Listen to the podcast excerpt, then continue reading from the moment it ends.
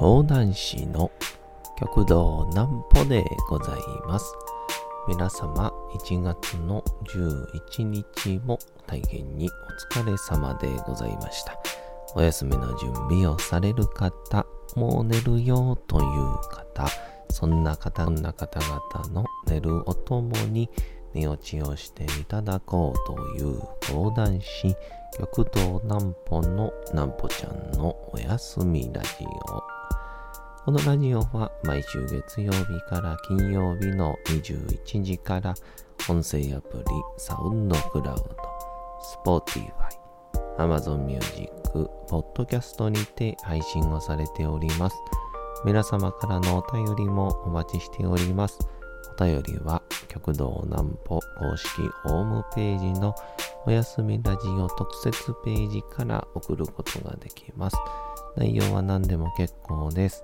ねえねえ聞いてよなんぽちゃんから始まる皆様の日々の出来事や思っていることなどを送ってください。ご希望の方にはなんぽちゃんグッズプレゼントいたしますので、住所、お名前お忘れなくと、えー、いうことで、あのー、昨日ですか？あのー久しぶりにですね、一日、この、何にもなくて、あのー、まあ、言うて毎日これまで仕事があったかっていうと、まあ、仕事でもなく、こう、誰かとね、お茶でも行こうかみたいな、そんな予定は今まで必ず毎日あって、ほんと久しぶりに何の予定もない一日だったんですけど、やっぱ人間、暇だとですね、ひたすら口寂しなりますね。なんぽちゃんの明日は何の日？さて、明日が1月の12日でございますが、あの、1月がですね、またさらに早くなっている感じがするんですけど、もう気づけばね、もう10日経ってもう出ますからね。えー、行きましょう。11月の12ですね。スキーの日。1911年1月の12日、オーストリアのレルヒ少佐が新潟県上越市で高田陸軍歩兵小隊の青年将校たちにスキーの指導を行いました。これが日本で初めて行われたスキー指導だったとされることから、スポーツ関連事業を展開している水野直営店。エスポート水野が記念日に制定をしております。レルヒ少佐は日露戦争で帝国ロシアに勝利した日本軍施設のために来日。当時日本は、えー、雪上雪の上でも歩いて移動することがほとんどだったと。そんな時代、えー、レルヒ少佐が雪上の滑るように進む技術に注目した陸軍が教えをこうたそう。レルヒ少佐がスキー指導を行ったのは一本杖スキーと呼ばれるもので、一本の枝を船を漕ぐオールのように操り、雪上を滑るものでした。ちなみに、スキー指導を行った地、新潟県上越市金谷山スキー場では金谷山ですかね金谷山スキー場では例年1月10 1月12日にレドヒ検証会が行われております。加えて2月の最初の土日にはレルヒ祭が催されており一本杖スキーの実習公演などが行われる上スキー場のリフトが無料になるというそのようなサービスも行っていると。またレルヒ少佐のスキー指導とは別に1909年富士山麓で指導を含むスキーが行われていたものの今日でいうところの遊びのスキーと呼べるものだったかその内容は不詳とされておりますと。スキーは僕あのちっちゃい頃からうちの両親がですねスキーに行くタイプの人をやったんでまあちっちゃい頃から3月かな？毎年必ず3月に、えー、スキーに行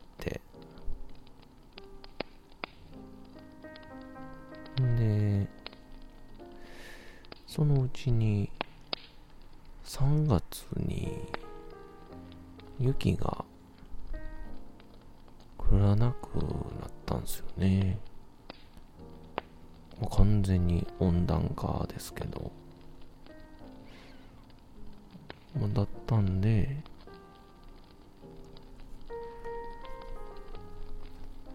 まあ、そっからは1月の日3日に行くようになったんですかね。うん。なので、こう、向こうに着いて、箱根駅伝を見て、翌朝、箱根駅伝、袋を見るというですね、えーそんなお正月を毎年送ってましたけど。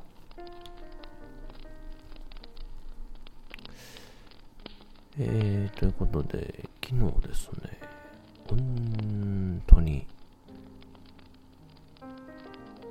何もしてなくて、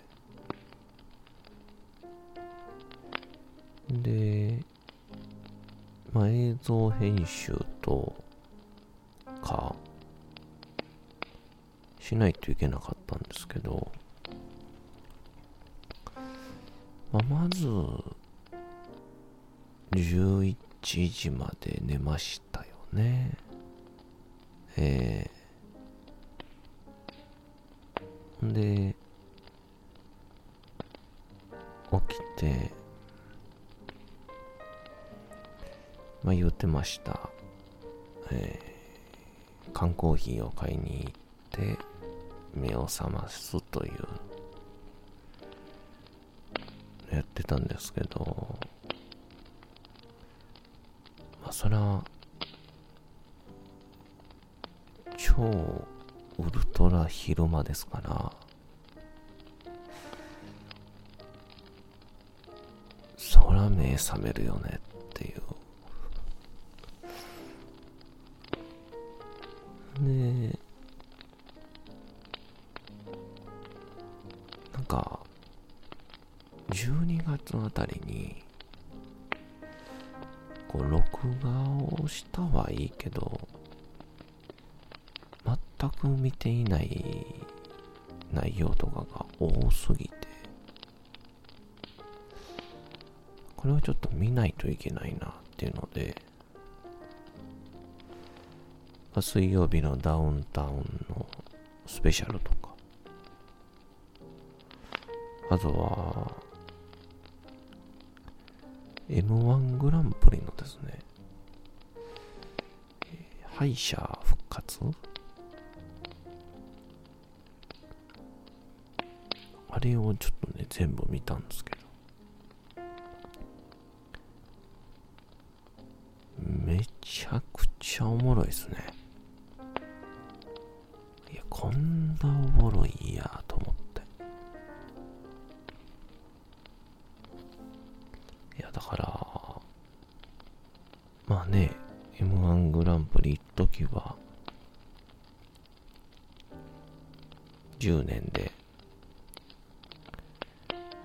2015年に今伸びてますけど、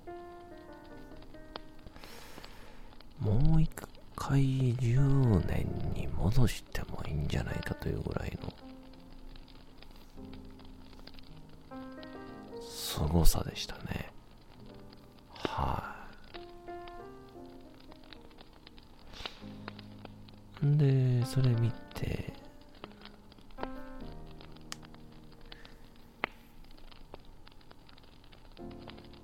取り掛からないといけないなぁ。と思いながらも、あの、今本当に悔しいですけど、Facebook の、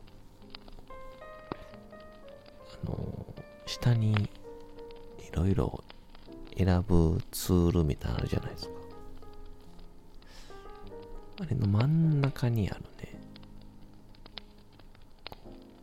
動画おすすめバーみたいな、あるんですけど。まあ、あれを見始めたらですね、もう止まらないですね。情けない限りです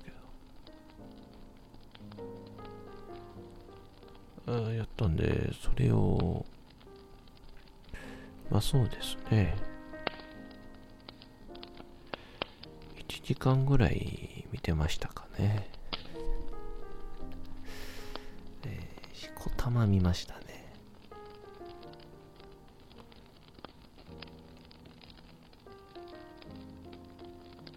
で、それを1時間見て、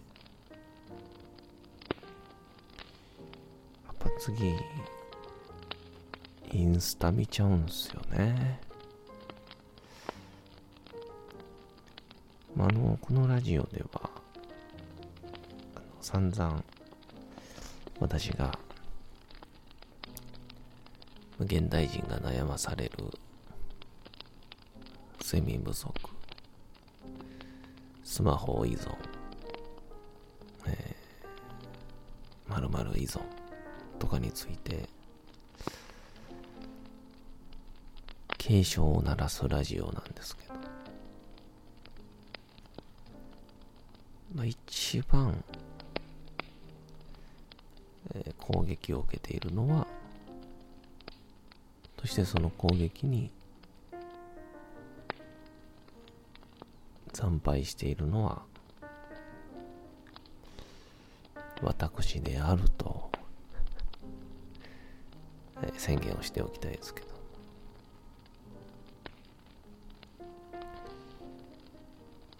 で、まあ、その後、とりあえず飯食おうということでね。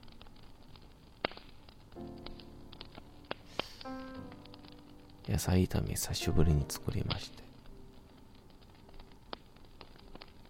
まあ、僕の野菜炒めはですね、うん。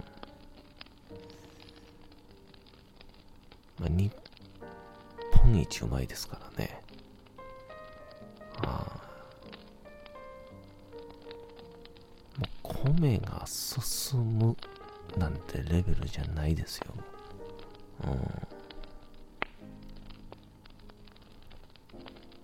う米が乗り込んできますからね。口に。もう受動ですから。能動じゃない。受動的に。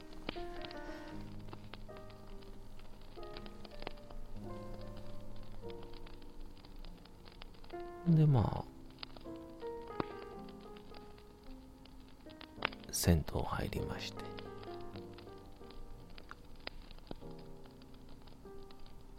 で、えー、そろそろやらんとまずいなということで編集し始めまして。まあ、あのー、だいたい9時半ぐらいから始めて、11時半ぐらいに終わったんですけど、まあ、約2時間。朝にすればよかったんじゃね？っていうことで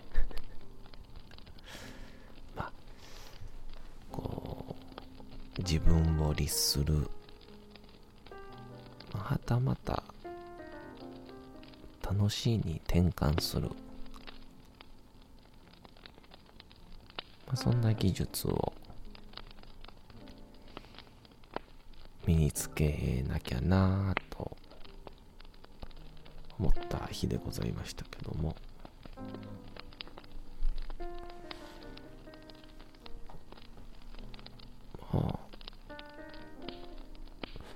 最近でも、銭湯に、あの、ちょっと入る回数が増えまして、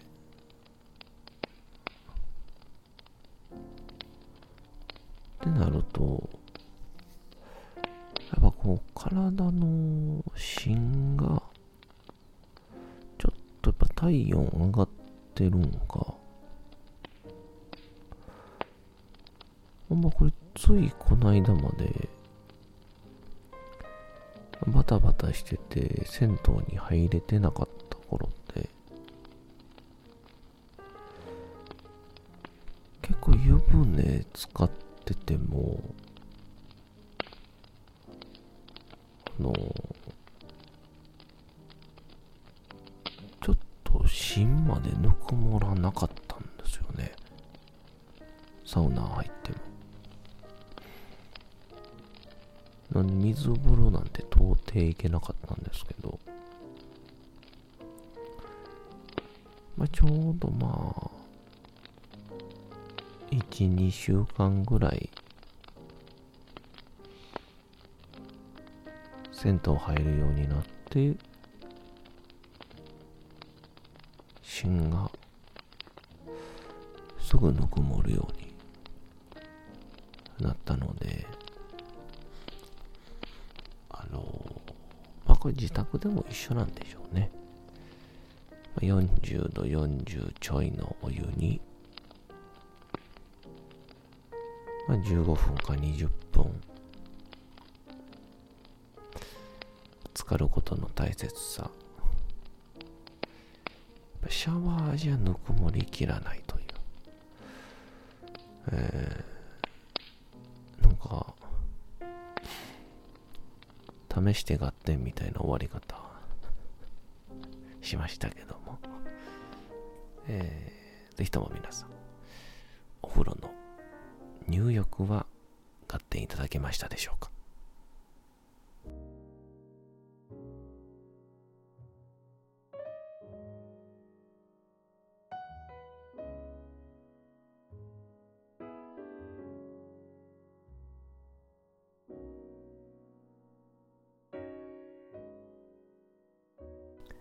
さて、時刻はうとうと朗読会の時間となりました。皆様、小さい頃眠れなかった時に、お父さん、お母さん、おじいちゃん、おばあちゃん、お世話になっている方に本を読んでもらった思いではないでしょうか。なかなか眠れないという方のお力に寝落ちをしていただければと、毎日様々な物語、小説をお届けしております。さて、本日もお読みしますのは、吉田松陰でございます。えー、奉行所でそろそろ密航がバレてしまうというところまで来ておりますけども、本日はどんな風になるんでしょうか。でも吉田松陰はちゃんと嘘をつかないという決断をしそうですね。どうぞ本日もお楽しみください。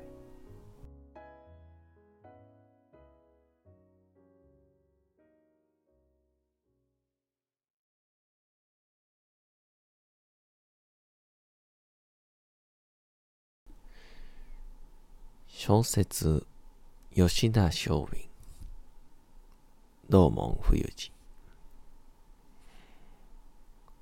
嘘をついて申し訳ありません。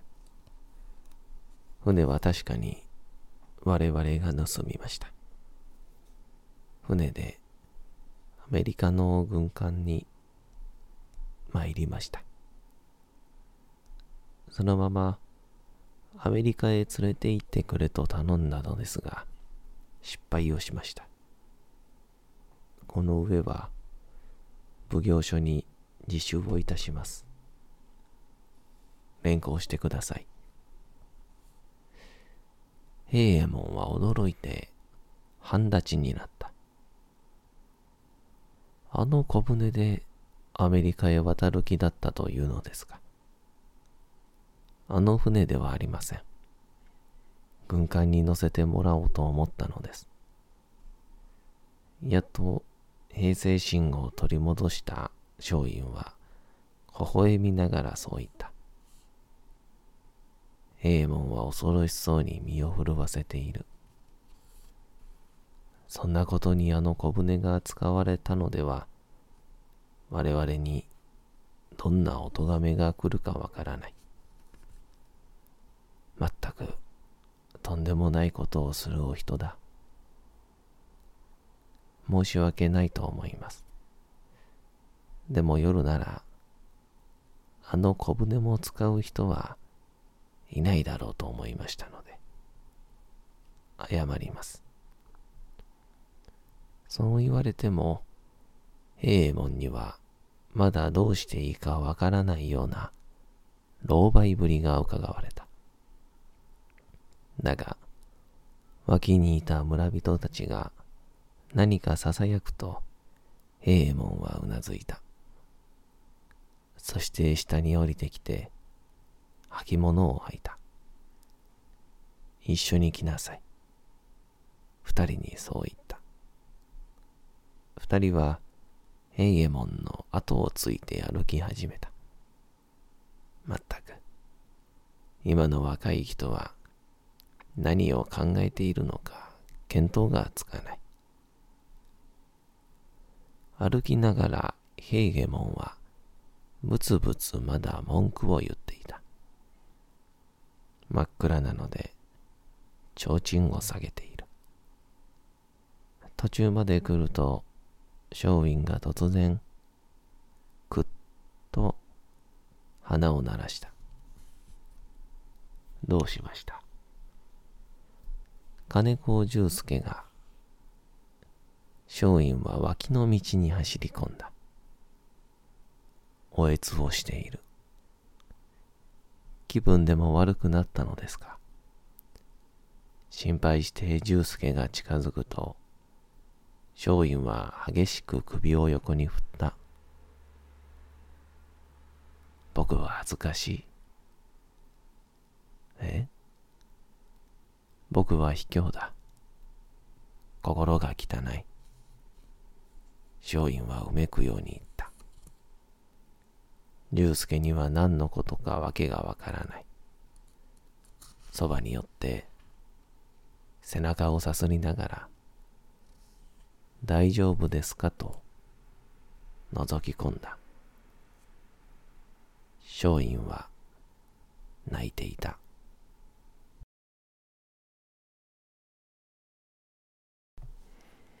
さて、本日もお送りしてきました、なんぽちゃんのおやすみラジオ。というわけでございまして、1月の11日も大変にお疲れ様でございました。明日も皆さん、街のどこかでともどもに頑張って、夜にまたお会いをいたしましょう。なんぽちゃんのおやすみラジオでございました。それでは皆さん、おやすみなさい。すやすやすやーん。